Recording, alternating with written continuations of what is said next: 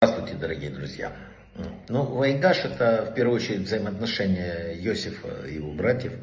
История очень давняя, имеющая продолжение потом в еврейской истории. И сказано, что гибель десяти великих праведников связана с ней. Но мы сейчас не об этом. Давайте вот о чем поговорим. Если написано в некоторых вот, э, источниках, что Бог вложил братьям Иосифа в голову мысль о продаже, где здесь свобода выбора человека? Сказал, что Бог сказал, что там обязательно надо, чтобы он туда попал. Есть очень много вообще рассуждений на эту тему. Абрахамель сказал, что э, события, происходящие с человеком в течение жизни, они могут быть разделены на три э, разных варианта. Да?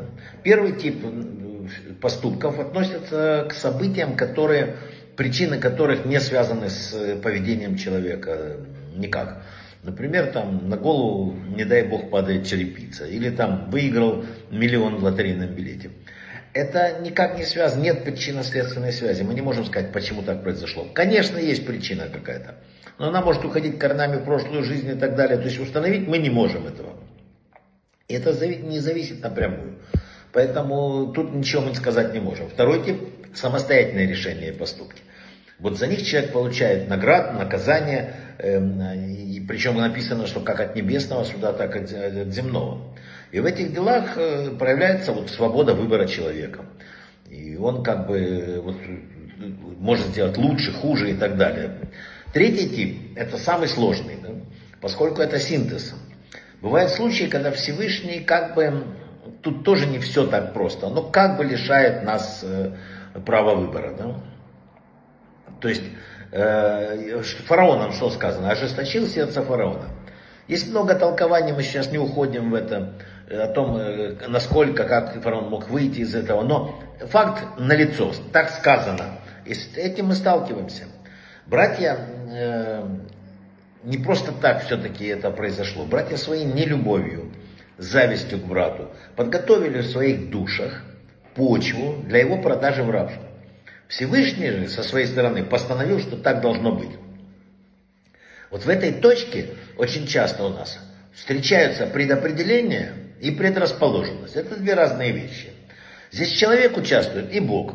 Но пути могут быть разные. Человек, вот если бы они не, не взрастили себе это, как-то иначе произошло. Он, Иосиф мог попасть там, великим царем без рабства. То есть э, пути уже это второе. Да? Потому что Иосиф тоже прокладывал этот путь таким образом, что он говорил немножко не так э, о братьях. Да? И вот э, Всевышний, когда хочет наградить человека, как говорили наши мудрецы, то он делает это посредством человека, которому тоже положена награда. И, и когда что-то плохое хочет, тоже через человека, которому положено, на котором есть вина. Исходя из этого принципа, мы можем понять, что продажа в Египет была не только испытанием там, там, для каждого участника, но и, повторяю еще раз, у Иосифа тоже не все так просто. То есть исследование этих поступков, оно это как бы геносистема. Вот так вот мир раз, развивается. Что из этого следует? Что мы живем в мире действия, совершаем какие-то поступки. И надеемся, что они будут угодны Творцу, а иногда он использует нас вслепую, что называется. Это так. Но от нас очень много зависит. Зависит от того, будет ли в какой-то мере нас использовать в такой ситуации или в такой.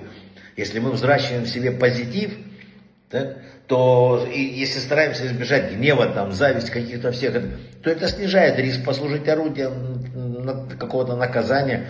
Более того, скорее всего, через нас может прийти кому-то хорошая новость, предопределение. Надо понимать, что если человеку предопределены какие-то страдания, например, какие-то сложности, их не избежать, надо правильно их проходить. Вот э, и, дорога она одна, ее все равно придется пройти с радостью или с там, плачем, как выберет человек. Кстати, Бог написано облегчает участь тем, что в этом подсчете все страдания пишет все, что мешает человеку. Если ты в карман руку положил, там э, не нашел монетку вместо, или одну вместо двух, считается страдание. Книгу открыл на той странице, страдание. Тапочки не нашел, страдание. Поэтому каждая неприятная мелочь. Но только, только если ты на нее реагируешь не с криками, а с радостью и любовью, да, то тогда она списывает э, грехи человека. И очень важно помнить еще о потенциале и возможностях. Особенно тех, кто вот, э, еще не, не погрузился в духовную красоту Торы, да, надо вот понять, есть возможность для космического прыжка. Люди, жившие жизнью, далекой от э, там, кошерности, по неведению там, или другое, но вопреки вот всему тому этому приходящие к Богу делают колоссальный духовный прорыв. Мудрецы сказали, что они поднимаются в этот момент на такой уровень, гораздо выше, чем те, кто, которым это близко, которые живут в этой среде обитания. Поэтому дерзаем и достигнем. Брахава от слаха.